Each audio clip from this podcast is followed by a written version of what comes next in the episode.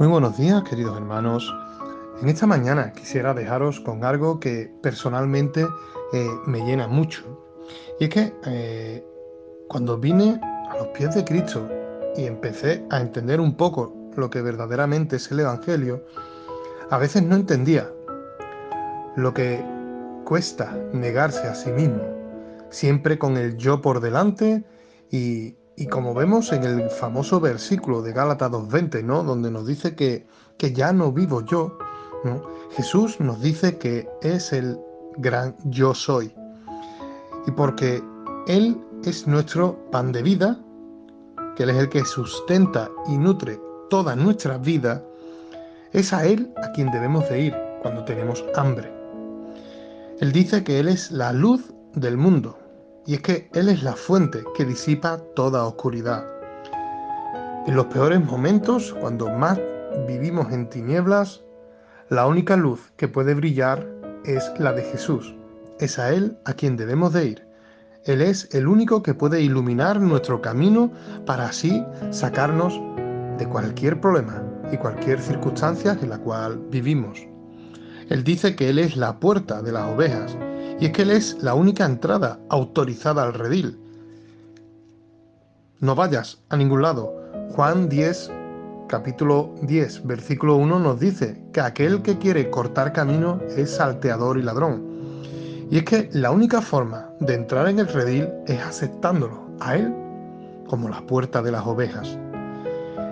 El siguiente es Yo soy el buen pastor. Y es que Él es nuestro protector. Él es el que arriesga su vida por salvar nuestras almas. No vayas a otro, no busques porque el único capacitado y el único que fue capaz de pagar el precio, un precio alto, fue Él. Él es nuestro pastor y dice que con Él nada nos faltará.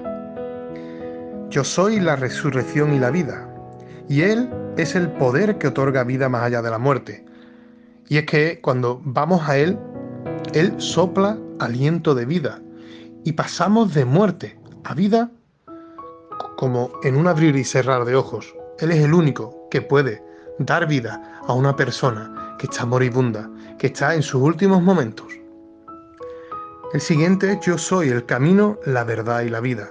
Y es que el único camino que conduce a la salvación es Él. No busques, no compares.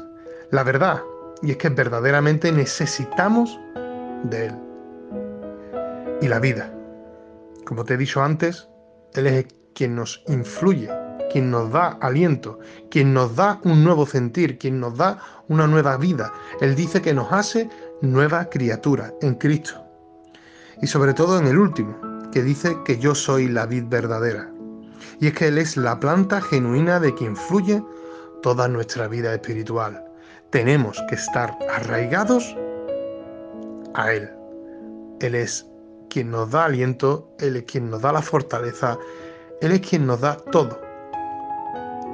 Que en esta mañana el Señor te bendiga, hermano.